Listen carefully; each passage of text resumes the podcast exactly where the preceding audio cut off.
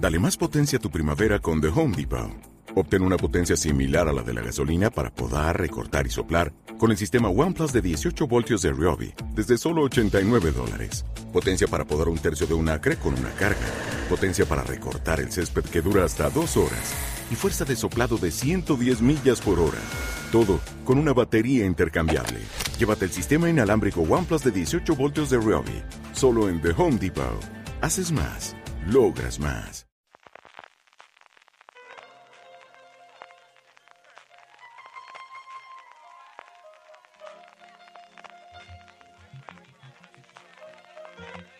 Estás escuchando Fuera de Series con CJ Navas. Bienvenidos a Gran Angular de Fuera de Series, el programa de la cadena en el que dedicamos a hablar en profundidad de un tema de la industria televisiva. Y una de las cosas que nos apetecía hacer desde hace un tiempo es dedicar de forma regular algunos de los episodios de Gran Angular a creadores, a esos showrunners que definen nuestras series de día de hoy que tanto nos gustan. Y hoy vamos a comenzar a hacerlo. Lo vamos a hacerlo, vamos a comenzarlo hablando de Ryan Murphy, del hombre de los 300 millones de dólares de su contrato de Netflix, y lo vamos a hacer con tres grandes admiradores de su trabajo, aunque no por ello dejan de ser críticos con alguna de sus obras y sí, te estoy mirando a ti, últimas temporadas de Glick de las que hablaremos después. Así que prepararos para irnos a hablar del creador de Nip Tuck, de American Horror Story, de Pose o de 911 con tres verdaderos especialistas y a los que tengo muchísima ganas de hablar, empezando por la redactora jefe de Fuera de Series, Marina Such. Marina, ¿cómo estamos? ¿Qué tal, CJ? Muy buenas. Muy bien, porque además me han puesto el aire acondicionado aquí en Radio San Vicente, Héctor, y esto es una verdadera maravilla en estos días. Álvaro Nieva, de Fotogramas y colaborador de Fuera de Series, ¿cómo estamos? Muy bien, con muchas ganas de hincarle el diente a este tema. Y luego Alberto Rey, que me ha dicho que no tengo que decirle el Señor del Mundo, así que siempre lo presentaré como el Señor del Mundo y que también es colaborador de Fuera de Series y presentador de Fuera de Series Live, que es como tengo que presentarte a partir de ahora, Alberto. Claro que sí. Buenas tardes.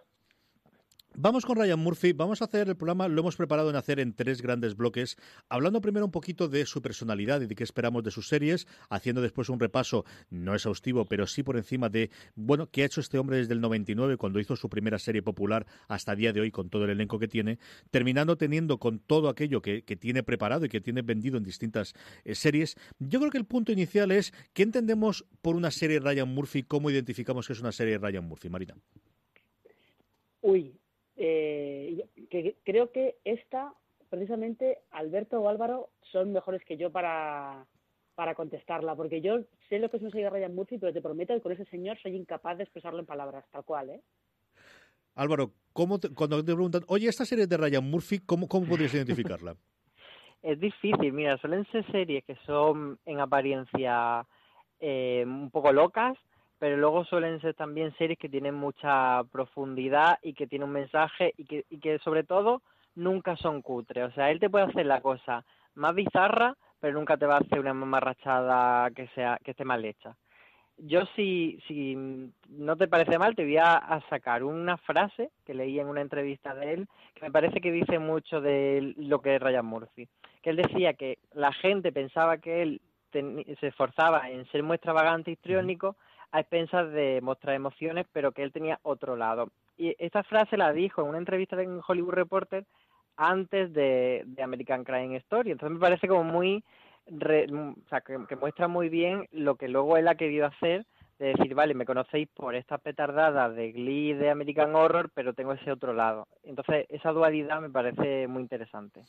¿Hay más de un tipo de serie de Ryan Murphy, Alberto, o siempre hay algo en común de nos sentamos y sí, esto es una serie de Ryan? A ver, siempre, eh, yo creo que la parte que tienen todas en común es la que ha dicho Álvaro, que es la, o sea, Ryan Murphy eh, le espanta la Q3. O sea, debe ser unas personas que trabajan uno de los minutos más caros de, de, la televisión, pero sin embargo sí que teniendo todas eso en común, sí que hay varios, varios Ryan Murphy, aunque a mí me parece que, que si yo lo tuviera que definir, que es lo que, lo que ha, intentado hacer Marina, no ha podido, y, Álvaro sí, sí, que ha hecho bastante bien, pero yo creo que todas sus series tienen una cosa en común, que es que él tiene claro que los freaks, los monstruos y los diferentes no están por debajo de la gente normal, están por encima. Yo una de las cosas que se me quedan con las, series de Ryan Murphy, y, me alegro que aquí en María me lo pusiese en el guion, es yo creo que es un problema que ocurre con los grandes creadores, ¿no? Lo tenemos también con Sonda Rhimes, que, que yo creo que también le dedicaremos en su momento un gran angular, y con alguno de los recientes que han fichado por, por Netflix, que al final no solamente son ellos, sino son el elenco que tienen alrededor, ¿no? Y es casos, por ejemplo, con American eh, Horror Story, el peso que tiene Brad Falchuk, todo este saber rodearse de gente alrededor que quizás quedan oscurecidos por su, por su sombra, pero que, también es un papel relevante que les ayuda a encumbrarse a este nivel, Marina.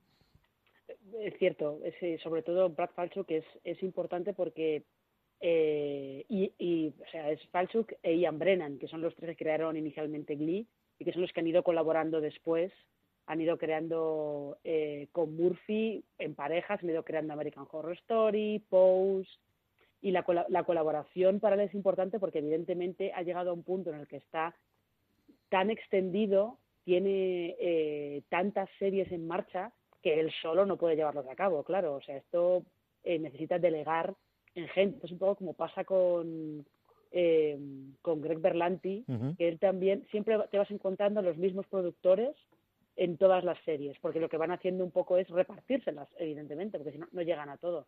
Y yo creo que ese, ese saber rodearse de gente de gente que, que sabe la línea en la que está. Yo creo que ahí también habría que incluir a, a Tim Minear, que es un poco el que, el que lleva American Horror Story. Eso creo que sí que es algo eh, muy característico de Ryan Murphy, que él sabe delegar y sabe rodearse de gente más o menos afina a la idea que él tiene para sacar adelante la serie. Y además tiene muy claro qué colaborador va con cada una de las series, ¿no, eh, Álvaro?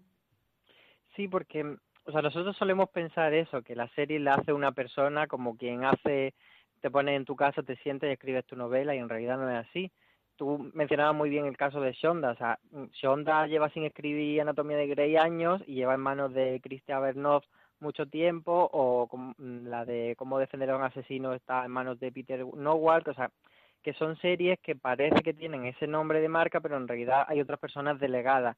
Y con Ryan Murphy pasa lo mismo, lo que sí que es especial en Ryan Murphy es que no llega a ser como Greg Berlanti de decir tengo 100 series que probablemente ni me pase por ella. Él eh, coge equipos, normalmente, pues eso, tiene como productores, montado una sala de guionistas, entonces se ponen a trabajar eh, con esos guionistas y luego se junta con ellos, en el caso, por ejemplo, de, de American Crime Story con la temporada de Katrina, pues eh, compraron eh, los derechos de un libro, empezaron a adaptarlo, a, trabajar en él, y entonces él llega y dice, bueno, venga, ¿qué tenemos? Vamos a ver, ¿funciona o no funciona? ¿Esto es lo que queremos o no es? Y ahí ya él decide, entonces él como la gran mente, pero no veo que llegue a ser ese punto de mm, que se pierde la autoría como pasa con la serie de JJ Abrams, que solo está como, eh, digamos, en el nacimiento, o más aún con la serie de Steven Spielberg, que ha habido 100 series de Steven Spielberg que probablemente Steven Spielberg ni sepa que existen.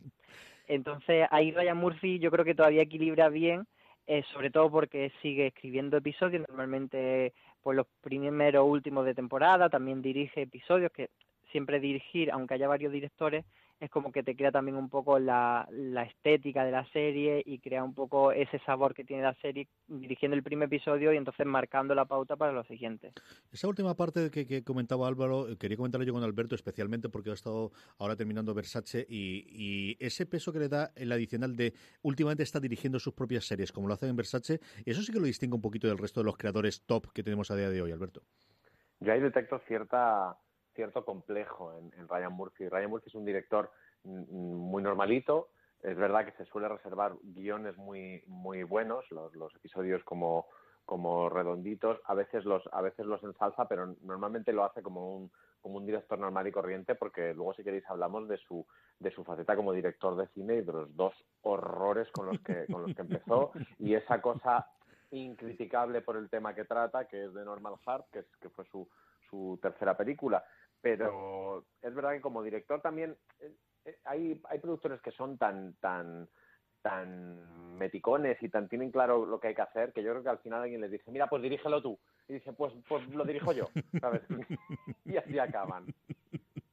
¿Cuántas, razones de esas habrá? Eh? ¿Cuántos momentos habrá de me enfado y entonces tiro por aquí? ¿Cuántas cosas habrán hecho por las, las reuniones que tiene, que tiene la gente en esas salas de guion son reuniones y la gente tiene egos y la gente toma decisiones y lo que yo no sé es de dónde saca el tiempo porque luego hubo una época en la que en la que em, tenía hasta realities en los que participaba. O sea, ¿de dónde saca el tiempo este hombre?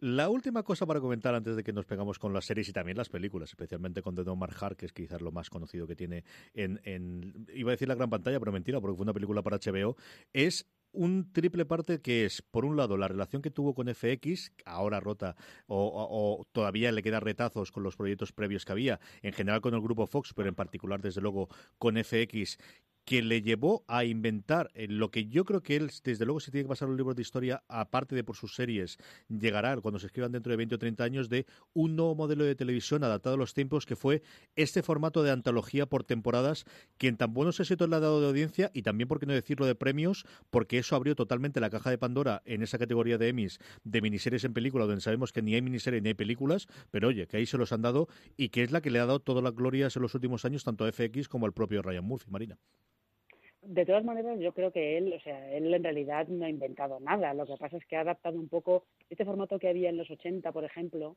de miniseries que, que hacían, pongamos por caso, Norte y Sur. Se estrena Norte y Sur, tiene mucho éxito, pero es una miniserie. Entonces, ¿cómo continuamos esto? Lo que pasa es que Norte y Sur fueron adaptando más libros que había de, de la saga en la que se basa y allá que fueron. Pero esto es un poco, pues eso, estas miniseries que se hacían antes que tenían éxito y para continuarlas se continuaron a lo mejor con otra historia, un poco. O sea, él en realidad no llegaba a inventar nada, lo que ha hecho ha sido adaptar formatos que se, hacían antes mucho en televisión y que ahora estaban bastante abandonados. Es como ha hecho Black Mirror con, con las series de antología de antología de capítulos, no antología de temporadas. Pero sí que es verdad que el éxito de American Horror Story lo que ha hecho es ponerlo de moda y lanzarlo para que para que mucha más gente se anime a hacer lo mismo.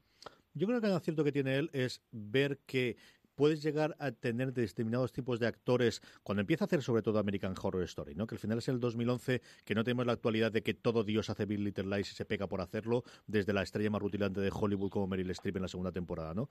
Pero que era un momento en el que sí podías atraerlas y tener eh, para hacerles 6, 8, 10, 12 episodios a la temporada y tenerlos esos tres meses, si el año que viene querían seguir maravilloso, les daba otro papel distinto, le permitía explorar cosas diferentes como había permitido en su momento las antologías de los años 50 o 60 que ahora es imposible por lo caro, porque al final aquellas series se hacían en aquellas épocas porque aprovechar los decorados de las películas de género que se hacían y que podían tenerlo hasta cierto punto gratis y, poder funcionar, y, aprovechar el éxito del nombre, ¿no? de que al final todo se está vendiendo porque tienes un nombre y en vez de tener que darle un nombre distinto a cada temporada, tener ese contenedor con un nombre muy bien buscado, que yo creo que American Horror Story al final es un nombre muy bien encontrado. Eh, sí, luego con el, el subtítulo después o con el nombre de la temporada posterior y como es apocalipsis, pero yo creo que en ese sí que es, al menos en el peor de los casos, si queremos ir a un extremo, como marketing es una cosa que le funcionó muy bien, eh, Álvaro.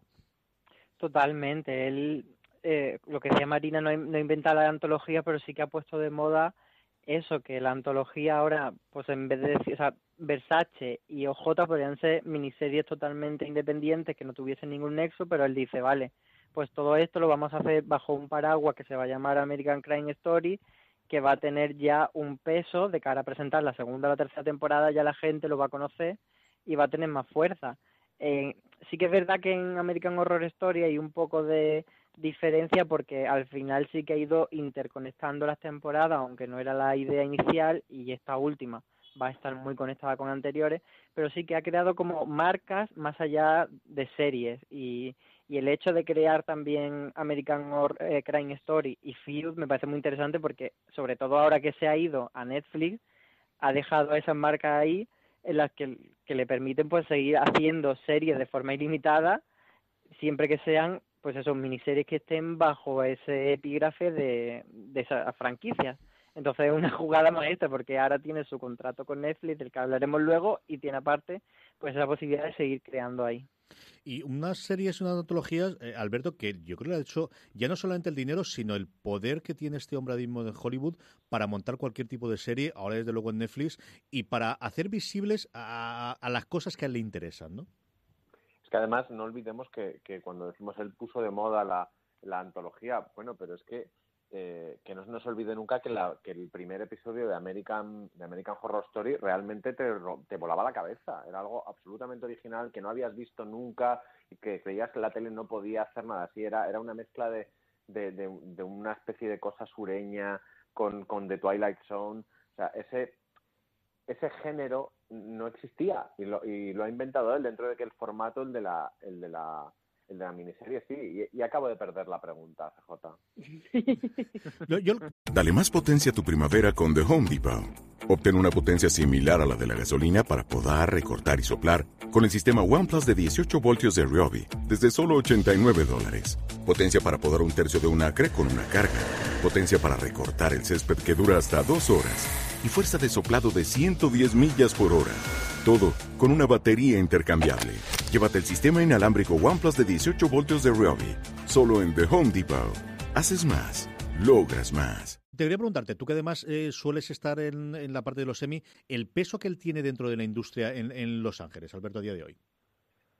Pues además es un peso que se ha ganado, porque este era un poco, yo lo, lo conecto mucho con, con, el caso de Lady Gaga, que además ha acabado siendo parte de su, de su, de su troupe. Es, es un tío que se ha ganado el respeto a hostias. O sea, es como, no, no, que es que soy muy bueno, no, no, que es que soy muy bueno. Y cuando nos hemos querido dar cuenta, mm, es que llevaba muchas series fantásticas y no tenía todavía reconocimiento de, de, gran autor, quizá por no pertenecer al club de los señores de HBO o de los que han presentado cosas para HBO y las, las han acabado haciendo en AMC. Pero ahí, y eso, lo que decías tú, que él saca los temas que le interesan, uno de los temas que a él le interesa muchísimo es, es la homofobia. Y a mí no me extraña que él lo trate este tema porque él se sienta de alguna manera desplazado dentro de ese mundo de megamachos que fue aquello de David Mills, David Simon y él ahí no, no cuadraba y sin embargo ha tenido que encontrar su sitio y sus temas, por otro lado, que al final han resultado siendo temas muy específicos, absolutamente universales porque están muy bien tratados. Y vamos a repasarlos. Perdón, eh, eh, no, perdona, CJ, que eso justo acaba de comentar Alberto, creo que eh, Murphy lo ha comentado en alguna ocasión, sobre todo cuando estaba haciendo Popular, que fue la primera, la primera serie que él hizo, y decía que los ejecutivos de WB, que era la cadena en la que estaba, que le cortaban muchas veces cualquier trama que él intentaba que él intentaba hacer de eh, personajes que descubrían que eran gays o lo que fuera, se lo cortaban enseguida y solamente le dejaban eh, introducir sus personajes y tenían si tenía cualquier tipo de destino trágico. Creo que él decía que después, cuando en Dawson crece por fin hubo un beso entre dos hombres que se lo llevaban los demonios, evidentemente, porque él había intentado hacerlo y no lo habían dejado. Vamos a hablar de Popular, vamos a hablar de todo el resto de series de Ryan Murphy, pero antes eh, paramos un segundo para dar nuestras gracias a nuestro primer patrocinador. Esta semana, Fuera de Series está patrocinado por The Good Doctor, segunda temporada. AXN estrena el próximo martes 9 de octubre a las 10 y 5 la segunda temporada de The Good Doctor, el mayor fenómeno de la televisión actual. El doctor Sean Murphy es un joven cirujano residente con autismo y síndrome de Savant. En el hospital San Bonaventure, su único protector es el doctor Aaron Gleisman. Juntos se enfrentarán a los prejuicios de sus compañeros mientras Sean deberá demostrar a sus colegas que posee una capacidad extraordinaria para la medicina. Además, en esta segunda temporada se une al equipo la doctora Blaze, especialista en oncología, que regresará al hospital tras una suspensión laboral. Este año, The Good Doctor ha sido la serie más vista en Estados Unidos. Estoy impresionada. La serie más vista en España. ¿Es genial? Sí. Y la serie más vista en AXN. ¿Eso es posible? Y de nuevo, antes que nadie, AXN te trae la segunda temporada de The Good Doctor. Buena noticia. Me encanta. No te pierdas el martes 9 a las 10 y 5 de la noche el estreno más esperado en AXN. Recuerda, el próximo martes 9 de octubre a las 10 y 5 tienes una cita con el doctor Sean. AXN estrena la segunda temporada de The Good Doctor, el mayor fenómeno de la televisión actual. Estamos de vuelta, seguimos hablando de la obra de Ryan Murphy con Alberto Rey, Álvaro Nieva y Marina Such. Eh, lo primero en series que hizo eh, Ryan Murphy y que le funcionó fue una serie llamada Popular en la extinta WB, una de las dos partes que a día de hoy fueron CW, que ni Álvaro ni este que os hablo hemos visto, pero que sí que han hecho Marina y Alberto, que recordaba verla en su momento cuando se emitió en Estados Unidos. Alberto. Sí, ya te digo que forma, forma parte de, mi, de mis primeras memorias televisivas adultas de, de, mi vida norteamericana, eh, pero la he vuelto a, la he revisitado dos veces después, una vez cuando, cuando se estrenó Glee y, luego otra vez hace poco, y me parece una serie muy reivindicable. Dos temporadas duró esto, Marina. ¿De qué funcionaba popular y vale la pena revisitarlo? Eh, yo creo que sí, que vale mucho la pena si la consigues encontrar, ¿eh? porque no es tan sencillo encontrarla. Popular era una serie de instituto eh, en la que curiosamente estaban muchas, el germen de muchas de las cosas que Murphy hizo luego en Glee, porque era una serie de instituto, estaba centrada en dos chicas, eh, dos chicas que eh, se llevaban mal en el instituto porque una era de las populares y la otra no, pero resulta que sus padres, la madre de una y el padre del otro, pues se enamoraban en un crucero, se casaban y tenían que vivir las dos juntas. Y yo creo que lo mejor que tenía Popular era ese, ese lado que tenía Glee a veces de humor ácido y un poquito de mala uva. Y además Popular tenía, tenía un montón de, guiños muy meta con el espectador. O sea, yo creo que todavía hay críticos estadounidenses que recuerdan eh, su final de la primera temporada, que iba llevando un contador en una esquina de la pantalla. Había un momento musical, ¡ping! check, salía en el contador el check. Había un tiroteo, check, en el contador. Había una boda, una canción romántica, check, en el contador. O sea, popular era, sobre todo la primera temporada, es muy divertida. Está brava, habrá que ver alguna cosa y hacer. Hay que inventar otro formato para ver estos pilotos raros. Sí, yo creo que eh, estas cosas de los 90 primeros del 2000 que salieron en DVD, pero de aquella forma que las cadenas de streaming no tienen porque no son de catálogo histórico y son complicadas. También es complicada, pero esta yo sí que recuerdo verla. Esta es para mí la primera serie de Ryan Murphy, Nip Tuck, que yo sé que además es una de las series, por no decir la serie preferida de Alberto Rey. Yo es de las, de las veces, a mí me ha cambiado, o sea, me ha explotado la tele, la cabeza viendo la tele eh, tres veces en mi vida. Una fue viendo Los Soprano, otra fue eh, viendo a dos metros bajo tierra y otra fue viendo Nip. Porque son tres veces que, que, que yo creo que, que, sin dedicarme ya, ya a esto, pero pensé, coño, esto se puede hacer en televisión. ¿Por qué no se había, no se había hecho antes? Nip es una serie absolutamente imperfecta y que no fallida en ningún momento, pero que tiene un nivel de desprejuicio, sobre todo con, con lo sexual, y de, y de o sea, queda, queda, la, la analogía queda cutre, ¿no? Pero es, tan quirúrgica en, en, esa, en, esa, en esa descripción que tiene de los comportamientos sexuales eh, y sentimentales absolutamente bizarros que tenemos todos, que a mí me parece una de las, de las series de exploración del alma humana más interesantes, porque es, eh, es muy difícil no identificarse con los personajes de Nip Tuck y por otro lado los analizas y dices, por Dios, pero si tienen la cabeza perdidita todos. Es una serie que yo no sé por qué se ha perdido en, en la mareña de, de, las series de la Edad de Oro. No se nombra nunca. Mira que eh, yo siempre digo que The Seal se nombra menos de lo que sería, pero está menos todavía. Yo creo incluso con la comparación con The Seal sale, sale a perder. Eh, fue la primera serie que hizo para FX y yo coincido con Alberto que recuerdo escenas y momentos de esta serie decir, esto no puede estar pasando en mi televisión, Marina. Esto no puede estar pasando. No ¿Cómo le han dejado trama, grabar una esto? larga que era El violador sin polla. Mm cómo le han dejado grabar esto y hacerlo en un canal, porque ya empezábamos a ver un poquito en un canal de cable que no es un canal como HBO, que al final esto tiene anunciantes en cada una después de cada acto, Marina. Pero, pero eh, Murphy entró ahí en FX en la época en la que FX estaba empezando a, a probarse, estaba empezando a hacer ficción. Entonces, eh, eso es un poco como suelen decir a veces bastantes guionistas que vivieron la edad de oro de HBO y todo eso, suelen decir que al principio en esas cadenas es un poco salvaje oeste, porque están probando a ver qué les funciona, a ver, a ver qué no, y se pueden hacer un poquito pues de todo, se puede hacer un poquito de todo. Nip Tuck le a, Ryan Murphy del 2003 al 2010, pero justo antes de eso, eh, Ryan Murphy le vendió un piloto a Fox de una cosa llamada Glee. ¿Qué recuerdos tienes tú de ese primer Glee, especialmente de esa primera temporada, que nos revolucionó absolutamente a todos, Álvaro? Bueno, yo recuerdo el piloto de Glee como una auténtica maravilla, que además se estrenó como en mayo, lo lanzaron, fue como una especie de preestreno y luego ya lanzaba la temporada en otoño del año siguiente y estuve todo el verano esperándolo para luego llevarme la verdad una gran decepción porque el piloto era muy bueno, pero luego la serie empezó a hacer agua. Hay gente que dice que la Glee buena dura 13 episodios, entre ellos Marina, pero yo creo que duró bastante menos. A mí ya desde aquella trama de Acafela infame de los profesores haciendo su propio coro y tal, ya me, me empezó a perder. Intenté arrastrarme hasta el episodio de Madonna, pero no pude. Y, y bueno, Glee tiene la cosa de que, a pesar de que nos parece muy mamarracha, tuvo su Globo de Oro a Mejor Comedia, o sea que tuvo reconocimiento, y aparte hizo un dineral para Fox, rollo mil millones de, de dólares en beneficio pues entre conciertos, discos, etcétera. Entonces fue lo que encumbró a Ryan Murphy realmente como un magnate empresarial, no solo como guionista.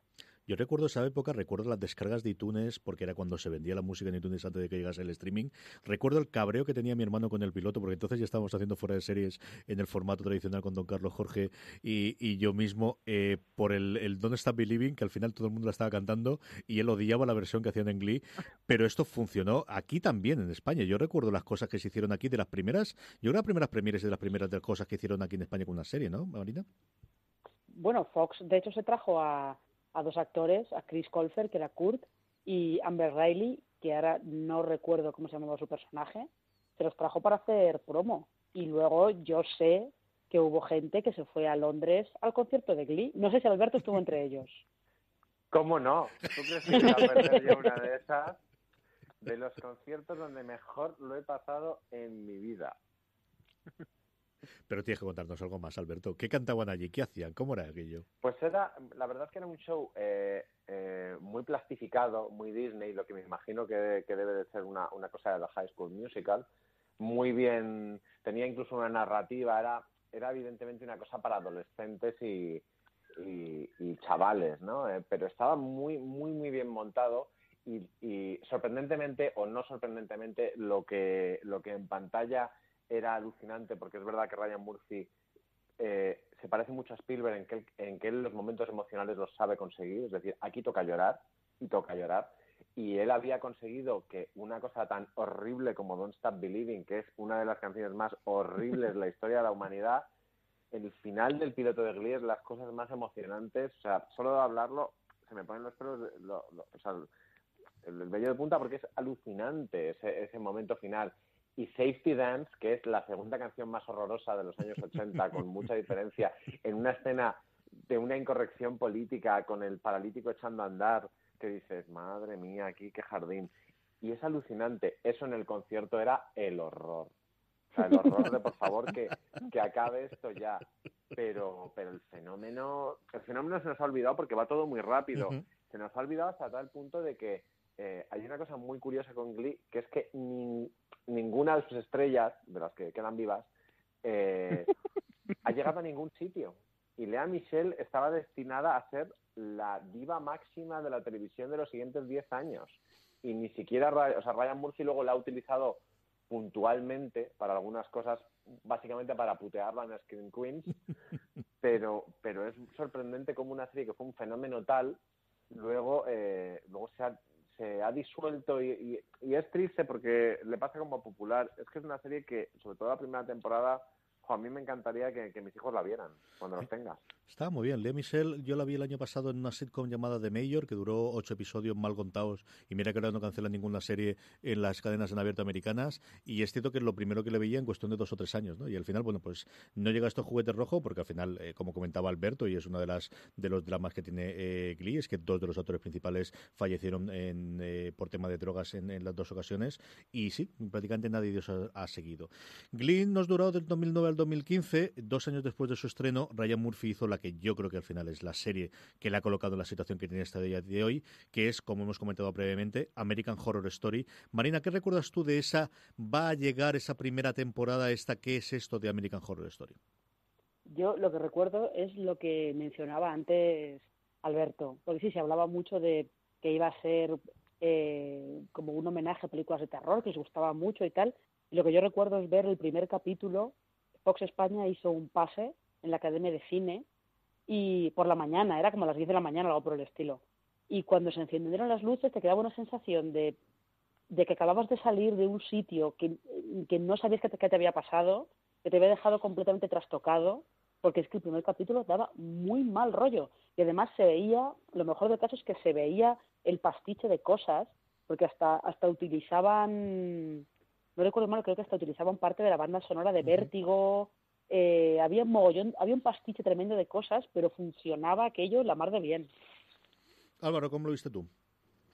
Yo, bueno, es que he revisionado ahora Murder House y Coven eh, justo antes de que empezase Apocalipsis por refrescar un poco y me ha sorprendido que Murder House es mucho mejor de lo que yo la recordaba. Era una temporada que no la tenía en mi top, pero es que está realmente muy bien. Y, y lo que le pasa a American Horror Story es que muchas veces se intenta meter muchas cosas y, y acumular, acumular cosas bizarras y a veces gira todo y lo coloca muy bien y lo cierra y otras no. Por ejemplo, Asylum, que tenía pues desde Ana Frank a aliens, a nazis, a todo lo posible, monjas, Posesiones demoníacas, que tenía de todo. pues tenía de todo, pero lo cerraba muy bien. Luego Coven, sin embargo, eh, le pasó que creaba un mundo muy interesante, unos personajes chulos, pero no acababan de suceder cosas y la trama bastante interesante. Entonces había ahí, incluso había como eso de, crear momentos eh, muy concretos, como que la prueba de la, de la bruja fuese eh, las siete maravillas en función de que luego viniese Stevie Nicks a hacer un, un número con la canción de Seven Wonders y lo mismo pasó con el on Mars de, de Show. Entonces, ahí yo tenía una relación amor-odio con American Horror Story porque me gustó mucho al principio, pero perdí la fe en, en Freak Show y en Hotel. Pero luego, a partir de Roanoke, que a mí me parece la mejor de todas, estoy, pero vamos, on fire con esta serie. Yo coincido plenamente con Álvaro, yo disfruté una barbaridad con Roanoke. ¿Cómo has tenido tú la, la relación con las distintas temporadas de American Horror Story, Álvaro? ¿Me preguntas a mí? Sí, a ti, Alberto. Bueno, eh, excepto con la última que la estoy viendo ahora y que no sé qué pensar porque creo que ya ahí Ryan Murphy se le ha ido la mano con la autoparodia, pero que yo siempre las dejo hasta el final porque porque han- hay temporadas que han caído de pie. O sea, no Asylum ahora nos parece lo más de lo más lo más, pero cuando vimos que la temporada estaba a punto de acabar, que ahí cualquier minuto de guion había que, que usarlo para que eso se cerrara y entonces eh, dice Ryan Murphy, no, no, parad, que Jessica quiere cantar para ese número musical que luego se demuestra absolutamente fundamental para comprender de qué, de qué está hablando la serie. Pues eso, yo he tenido relaciones muy desiguales. Hotel me parece un, horror, pero dentro del, horror la puedo, la puedo, la puedo defender. Eh, el circo, freak show, mm, creo que ahí no había nadie al mando directamente y que, aparte se, se olvidaron de que, de que eso ya lo había hecho un, un episodio de Expediente X directamente y, lo, y, lo, y lo repitieron de una manera un poco chusca, pero Roanoke me parece filigrana, pero una filigrana. Eh, Coven es muy divertida. Es, cada temporada tiene, tiene su propia personalidad y, y lo que preguntabas antes de, de a Marina, yo yo recuerdo pasar mucho miedo viendo el primer episodio de la primera temporada. Tadeus me sigue, sigue apareciendo en mis pesadillas de vez en cuando. Y, y esa Connie Britton bajándose del autobús que visita casas encantadas y chungas Los Ángeles, porque no sabes si lo utiliza como transporte público habitualmente, cuando dice, no, no, es que yo vivo aquí. Hay, hay, hay tantas ideas brillantes en, en sus series que no me atrevo, pues lo que decía, no me atrevo a juzgar esta temporada final hasta que no termine. Y ojo, como curiosidad, en ese tour del horror que hacía Connie Brito, iba a haber también la, la casa de OJ Simpson, que luego haría su propia miniserie, así que ahí hay un poco de, de autorreferencia o, o de, o de futurología. No todo le ha salido bien a Ryan Murphy. eh, ha tenido pilotos que no le salieron en su momento, tanto para WB como para FX. Tuvo Pretty Handsome o incluso para HBO ese Open, del que en su momento se conoció algo por el elenco y luego se metió debajo de la último cajón, la última guarda- caja fuerte y no se ha visto absolutamente nada de ese piloto que se llegó a rodar eh, para ese caso. Eh, lo que tuvo eh, durante este interín, antes de que llegase American Crime Story, que comentaba ahora mismo Álvaro con la primera temporada de J. Simpson, son dos series en cadenas en abierto americano eh, que duraron simplemente dos temporadas en cada uno de los casos, una temporada. En primer lugar, The New Normal en NBC, su intento de hacer una comedia, y por otro lado, la que tenía pinta de poder ser la nueva serie que le funcionase en Fox después de Glee, que fue Scream Queens, que tampoco encontró nunca ninguna de estas dos su público, Marina. Ya, y fíjate que de las dos, yo creo que es. Yo defiendo más Scream Queens que The New Normal. Creo que Scream Queens me parece que es. eh, es una cosa como tan mamarracha y tan loca y tan de vamos a, vamos a pasarlo bien y vamos a hacer lo que nos dé la gana, que a mí me parecía muy divertida, aunque estaba pasadísima de rosca todo. Pero las chaneles me hacían mucha gracia, eso lo confieso. Y lo que pasa con The New Normal, que es una cosa que Ryan Murphy eh, con- reconoce, la ha reconocido más tarde, era una serie que estaba un poco motivada por eh, su intento de ser padre con su con el que ahora es su marido y además estaba co-creada por eh, Ali Adler que es una guionista que cuando hicieron The New Normal se estaba divorciando de Sarah Gilbert, ¿puede ser? Eh, y, Y si no, tenían nos hijos. mola la idea. Sí, sí, sí, No quedó muy bien. mola la idea. Creo, creo que era de Sarah Gilbert. Y tenían hijos en común, era lo típico, un divorcio chungo con los hijos y todo el rollo. Y como que Murphy decía que estaba, había canalizado demasiadas de sus frustraciones en The New Normal. Y que por eso, y es verdad que The New Normal se nota que está demasiado, es una serie que para ser una comedia está demasiado enfadada. Siempre hay una cosita por ahí, siempre hay alguna, algún ajuste de cuentas que querían colar por ahí. Pero eh, esto solamente como curiosidad de estas que me hacen gracia. Yo creo que de New Normal hay que agradecerle que luego cuando Ali Adler se encargó de desarrollar Supergirl, primero para la CBS y luego para la CW, el personaje de Cat Grant está basado enteramente en Ryan Murphy. ¿Qué falló en estas dos, por parte de lo que comentaba Marina Álvaro? Fundamentalmente eso. ¿O llegaron alguna? Yo creo, yo creo que normal, aparte de los problemas internos, quizás llegó uno o dos años antes de cuando podría haber realmente funcionado bien. Bueno, o yo creo que, que, que tuvo suerte de no llegar ahora, porque si llega a venir ahora en 2018, aquí por lo menos en España, con la polémica y con, con el tema de la subrogación, nos la comemos, pero vamos, Sí, sí, sí, sí, sí. la habríamos atacado a muerte, porque la, la premisa era esa, era un matrimonio que tenía, eh, o sea, The New Normal significa como la nueva, el nuevo tipo de familia normal, o la Modern Mother Family, por así decir, que eran dos gays que tenían junto a una mujer un hijo por vientre de alquiler. Entonces, eh, yo creo que principalmente, aparte de, que el tema sea polémico, lo que falló era que no era suficientemente divertida y, y no funcionó. Y Screen Queens, yo no sé si realmente la concebieron como una serie propia o era una temporada que le dijeron American Horror Story, que la propusieron y que le dijeron, oye, mira, mejor esto házmelo como serie aparte porque eh, el ADN era prácticamente el mismo. Era muy divertida, ellos, Fox como que intentó vender eh, que, en- que aunque la audiencia lineal fuese mala, pero bueno, que funcionaba bien Ujú.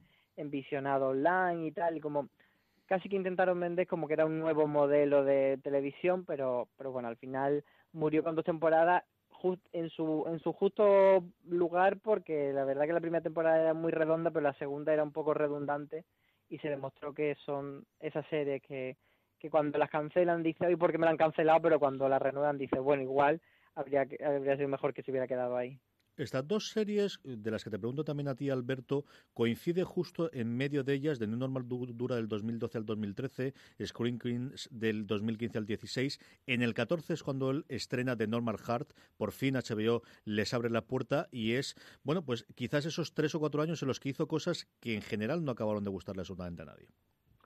Bueno, es que él como director de cine, Murphy había intentado primero ser Alan Ball con una cosa que se llama Running with Scissors, que es horrorosa, y mira que ves el reparto y ves lo que pretende ser y dices, esta es mi, esta es, esta es mi, mi película, es un horror, y luego se lanzó con Julia Roberts y con Javier Bardem a adaptar Come, come Reza, Ama, creo que Bebe no, pero Bebe, Bebe es lo que tenían que hacer los, los espectadores para verla. ¿Y qué pasa? Optó por, por, por, por tirar de la, de la obra de, de Kramer, que es un clásico del, del teatro moderno norteamericano y es un clásico de la cultura de la cultura gay norteamericana, y hacer un telefilm muy lucido, que es The Normal Heart, eh, tratando de lo que trata, que es la crisis del SIDA en la Nueva York de los, de los 80, de primeros 80, eh, era incriticable y eso, eso yo es una cosa que, que llevo bastante mal, es decir, cuando, cuando haces que tu producto esté salvado porque sí, porque tratas un tema potente y si no parece que es que cualquier niño niño que muere en un campo de concentración nazi hace la película buena, pues no, algunas son muy malas.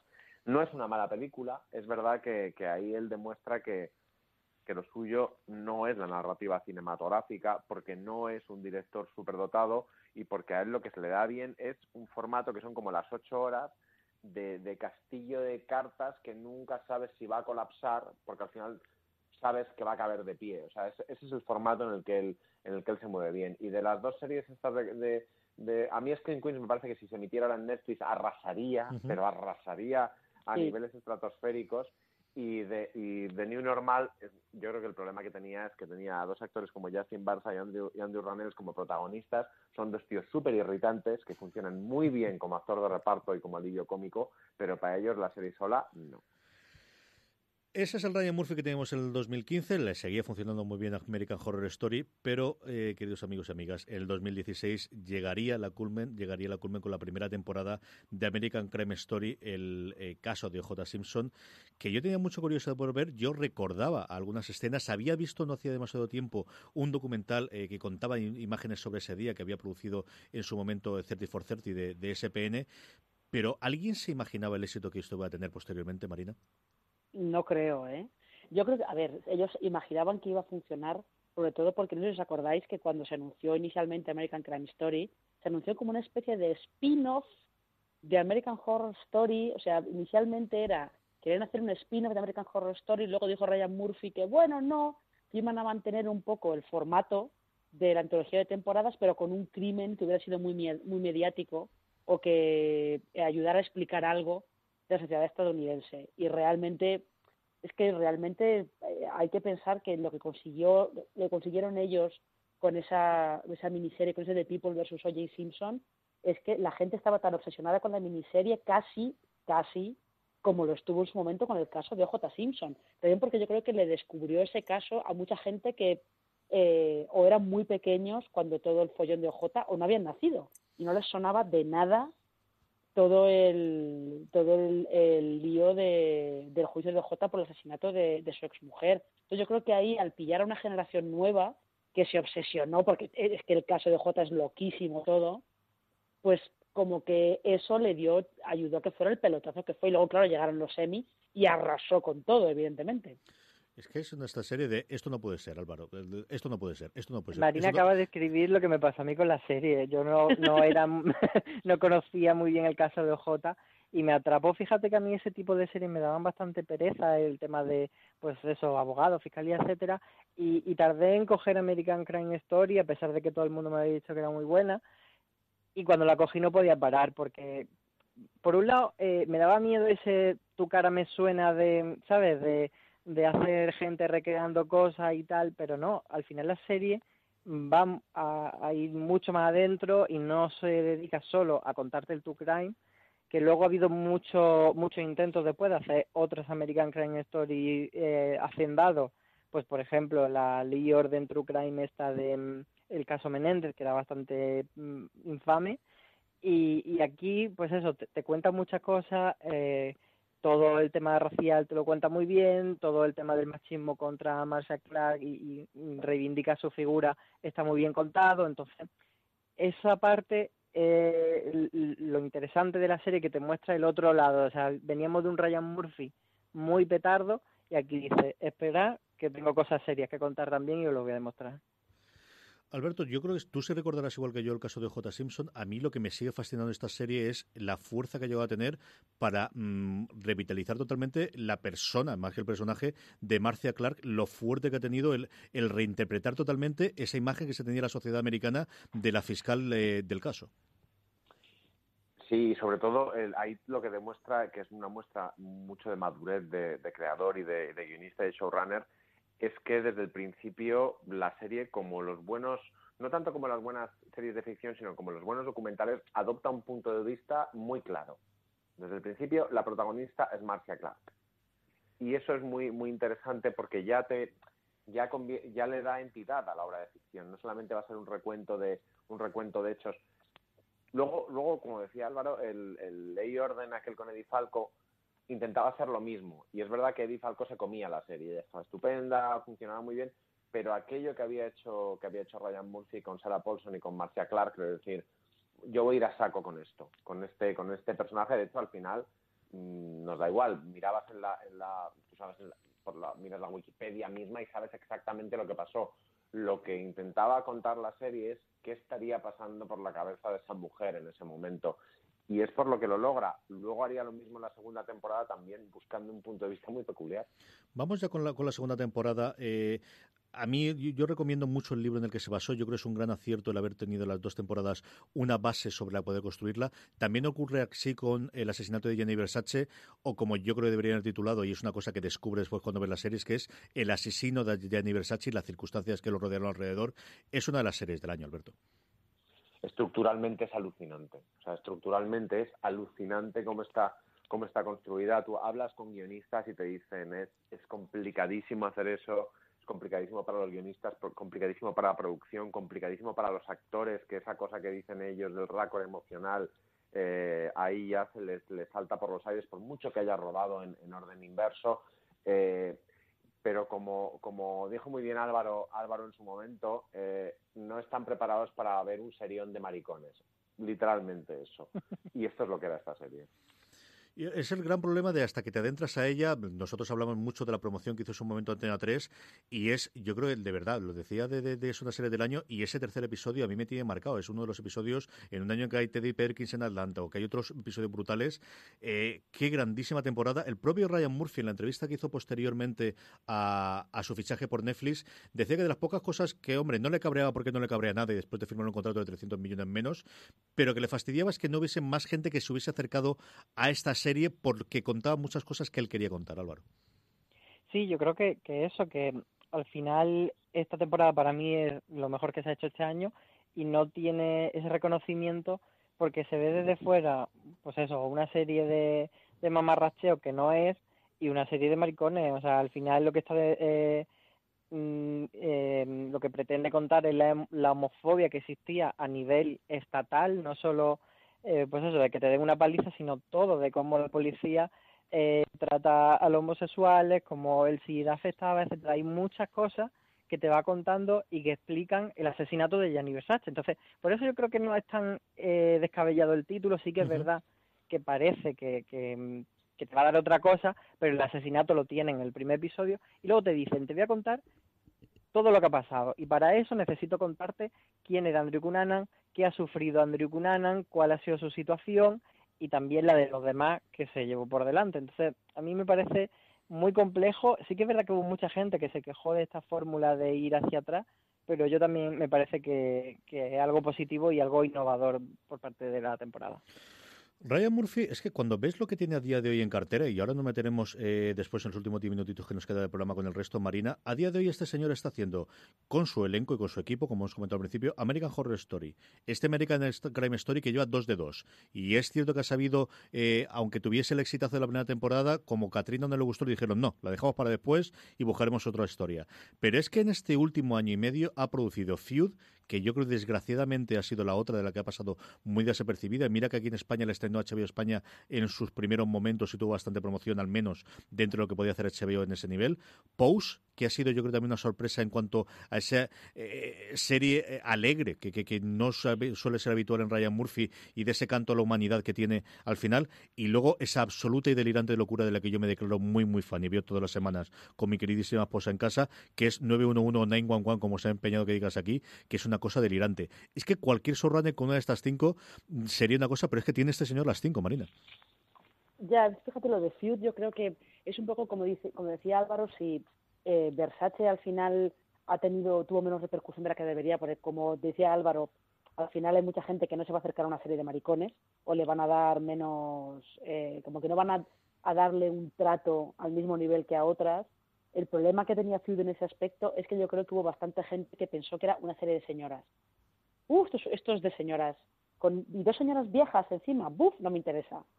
Yo creo que iba un poco por ahí. Feud es una serie también que está muy bien está muy bien los temas que toca de esas, dos grandes estrellas que se ven desplazadas de Hollywood simplemente porque han pasado de determinada edad y eso las lleva a caer un, en una espiral realmente chunga. Pero el, el personaje de John Crawford es eh, para hacerse bola en el sofá y estar deprimido durante meses de pensar en, lo que, en todo lo que le pasó a esa mujer. Eh, pero son sí son cosas. de Pose, por ejemplo, es un caso muy interesante, lo que hablábamos antes, que él sabe rodearse de gente que, que saca adelante las series, porque en el caso de Pose eh, viene como que está creada por él y por, creo que sí, Ian Brennan y otros guionistas, se llama Stephen Canals, pero luego lo que hizo fue, vale, yo este mundo no lo conozco tan bien, voy a buscarme gente que lo conozca bien. Y lo que ha hecho ha sido buscarse guionistas, y curiosamente muchos venían de Transparent, por cierto, buscarse guionistas que eh, son personas transgénero y que conocían ese mundo de, del dancehall de, de Nueva York. O sea que realmente, y además son series muy, muy distintas, muy variadas. Vamos a hablar de lo que nos viene, de lo que va a llegar a partir del control de Netflix, de las tres proyectos que ya conocemos, eh, de lo que esperamos de él y sobre todo que al final me digáis cuál es vuestra serie favorita, que esta cosa siempre nos encanta hacerlo cuando hacemos estos programas y, comentar y que la gente recomendemos. Pero antes hacemos pausa para nuestro segundo patrocinador de la semana. Esta semana, fuera de series, está patrocinado por Mr. Mercedes. La primera temporada completa de Mr. Mercedes está disponible en AXN Now desde el 1 de octubre. Basada en la novela de Stephen King y creada por David E. Kelly, la serie presenta un intrigante y peligroso juego del gato y el ratón entre un detective de policía retirado y un asesino de mente apodado Mr. Mercedes. El thriller que no te puedes perder. Estar jubilado lo odias, ¿no? Estoy adaptando. El presente es doloroso. La verdad es que no se te ve muy bien. Y el futuro desolador. Has entrado en barrena. No quiero ir a tu funeral en seis meses. Pero el pasado sigue muy vivo. 16 personas murieron. Basada en la novela de Stephen King. ¿Cuándo acabará esto? Cuando le atrape. Mr. Mercedes. En octubre, en el espacio AXN Now de tu operador. Mírame bien, muchacho. Voy a ir a por ti. Recuerda, tienes disponible la primera temporada al completo de Mr. Mercedes en AXN Now desde el lunes 1 de octubre. Estamos de vuelta. Eh, Álvaro, Alberto, eh, empezamos por ti, Alberto. ¿Alguna cosa quieres comentar de Few, de Pose o de 911?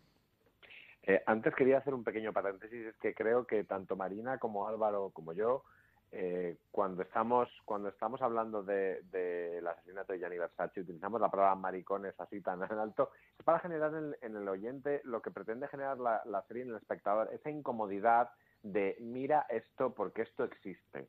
Eh, no, no, no es por otra cosa. Creo que están de acuerdo conmigo Alba, Álvaro y Marina. Sí, por supuesto que no, que no es despectivo, que lo decimos... No, no, el Claro. término lo hacemos, eh, usamos el término de una manera violenta hacia, hacia el, Exacto. porque es como lo utiliza la serie, como no, no, no, que mires, como hace de Handmaid's Tale con la, con la violación, no, no, no, que sí, que te molesta mucho, da igual, te lo comes. Eh, y ahora, pasando a tu pregunta, eh, yo soy un fan de 911, pero me parece una, una puta locura maravillosa y aparte es que el nivel de producción para unas cosas que otros se solucionarían con un muñeco y, no, no, es, se tiene que tirar de un edificio de 20 plantas, no vale de 6. Me, me, fascina. Yo de lo que viene, eh, creo que esta cosa que va a ser, que esta precuela o, o, o poscuela o lo que sea de alguien voló sobre el nido del cuco, me parece una cosa tan, tan loca que creo que me gusta ya. Vamos a hablar todas estas. Álvaro, antes de, que vayamos con los tres proyectos que tiene, mm, de estas de aquí, ¿qué te ha gustado?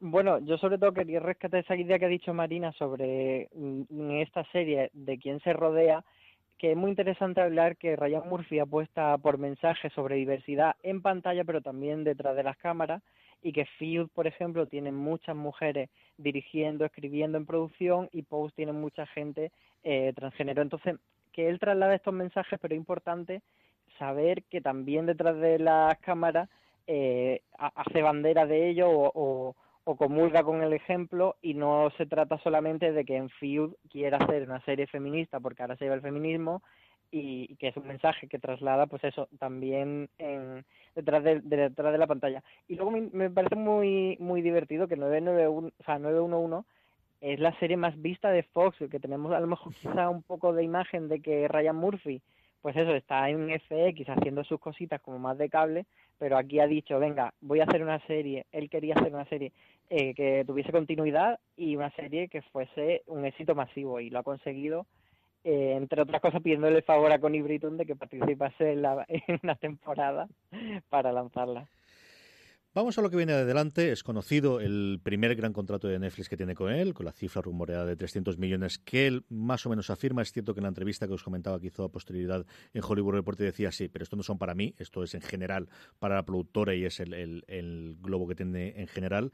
Esto venía, eh, él da el paso y comenta esa entrevista por la compra de Disney de Fox, que no sabía si le iban a permitir seguir haciendo las cosas que hacía en FX y con mucho dolor en su corazón. Bueno, pues tuvo la oportunidad y se fue a una Netflix que ya le había comprado una serie, una serie llamada, como decía Alberto, Ratchet, que es una precuela de Alguien voló sobre el nido del cuco centrada en la enfermera Ratchet, que evidentemente la va a interpretar su actriz fetiche, entre las distintas que hay, pero sobre todo la que en los últimos dos o tres años se ha quedado como su actriz fetiche, que es Sarah Paulson.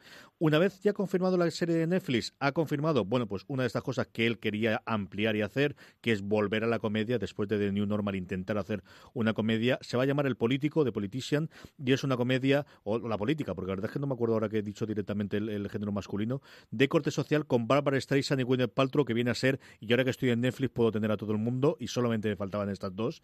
Y luego lo más reciente que se ha confirmado, simplemente hay una ficha con una descripción de una línea y media en IMDB, que es Consentimiento, Consent en inglés, que es una serie de antología que examina historias de acoso sexual en el lugar de trabajo alrededor de, eh, bueno, que surgieron a partir del movimiento de Me Too. Eh, ¿Qué esperamos de estas series, Marina, y sobre todo qué esperamos que pueda hacer Ryan Murphy dentro de Netflix? A ver, yo de todas estas, Ratchet, tengo mucha curiosidad por verla, porque es cierto que la idea en un principio suena como tan errónea que puede estar bien, pero de verdad, de, Politician, eso de que sea una comedia musical me tiene fascinada. Yo solo quiero ver, lo quiero ver ya. Y... ¿Álvaro? Ay, perdón, perdón. Eh, yo lo, que, lo que sí que quería eh, dejar claro es que estas dos series que se van a ver en Netflix, eh, Ryan Murphy se las vende antes, de, y, o sea, no van a ser propiedad de Netflix, eh, porque no forman parte todavía del acuerdo que se hizo oficial a partir de julio yo, a mí la verdad que me llama mucho la atención, pero sobre todo me interesa ver qué va a hacer Ryan Murphy a partir de ahora, porque el acuerdo es para que Ryan Murphy haga lo que le dé la gana, o sea, series, y también incluye películas, documentales, especiales de televisión, mm, o sea, que de repente te puede hacer el show de Lady Gaga por Navidad o cualquier cosa. Entonces, mm, de hecho, él decía que quería hacer como un programa tipo Chef Table, pues algo así, y no sé, yo, yo creo que Ryan Murphy puede explotar mucho su creatividad aquí y que le van a dejar mucha manga ancha. Alberto, nos tiene que hacer un, un programa de variedades como en los años 60 o los 70. Yo creo que si alguien puede hacerlo, tiene que hacer él. A mí me encanta que, que Bárbara, que yo creo que Glee se mantuvo viva mínimo las tres últimas temporadas por si ella le apetecía salir en algún momento, porque ya estaba todo pensado para que ella en cualquier momento fuese y llega la abuela de, de, de Lea Michelle. Pero no, nunca, nunca jamás, o la madre, no, la madre biológica era Dina Menzel, bueno, pues algo, jamás lo hizo y ahora, y ahora va para allá. Eh, a mí me interesa sobre todo tanto de él como de Sonda Rhimes, que es la otra gran showrunner con, acuerdo loco con Netflix, cómo van a manejar, ellos están acostumbrados al, formato semanal y al que de su serie se hable capítulo a capítulo, cómo van a manejar el sistema de, de Netflix de, de lanzarlo todo de golpe. Si, si, si va como yo creo Netflix hacer una pequeña modificación de ese sistema cuando ellos lancen sus series. Tengo mucha curiosidad por eso. Yo creo que eh, Ratchet, desde luego, la que, de las tres proyectos es el que más me atrae, pero creo que pueden hacer algo diferente. Yo creo que el modelo del cuento de la criada de lanzar tres o cuatro episodios y luego uno a la semana es una cosa que pueden intentar explorar con alguno de estos creadores. Y a ver qué nos traen. Desde luego nos traerán muchas series y seguiremos pudiendo disfrutar de todo lo que tiene en plantilla Ryan Murphy eh, y de otros muchos creadores que hablaremos en esto Gran Angular. Con esto eh, pasamos a despedirnos. Gracias en primer lugar a nuestros patrocinadores por hacer posible Gran Angular. En segundo lugar a Marina Such, Alberto eh, Rey y Álvaro Nieva. Mil millones de gracias a los tres. Un montón de besos por haber compartido estos minutitos de radio y de podcast hablando de Ryan Murphy. Un placer como siempre. Gracias a vosotros. Y muchas gracias. Y decir que Feud es mi favorita. Es verdad que al final nos he preguntado con esto de las prisas. Lo guardamos para la próxima, yo lo digo. Gracias a todos vosotros, queridos oyentes. Pasaros por fueradeseries.com donde tendremos mucha más información sobre la serie Ryan Murphy y de mucha más gente. Eh, tenemos muchos más podcasts en nuestro canal de podcast, ya sabéis, en Apple Podcasts, en iVoox, en Spotify y un montón de sitios más. Gracias por escucharnos y como siempre digo, recordad, tened muchísimo cuidado y fuera.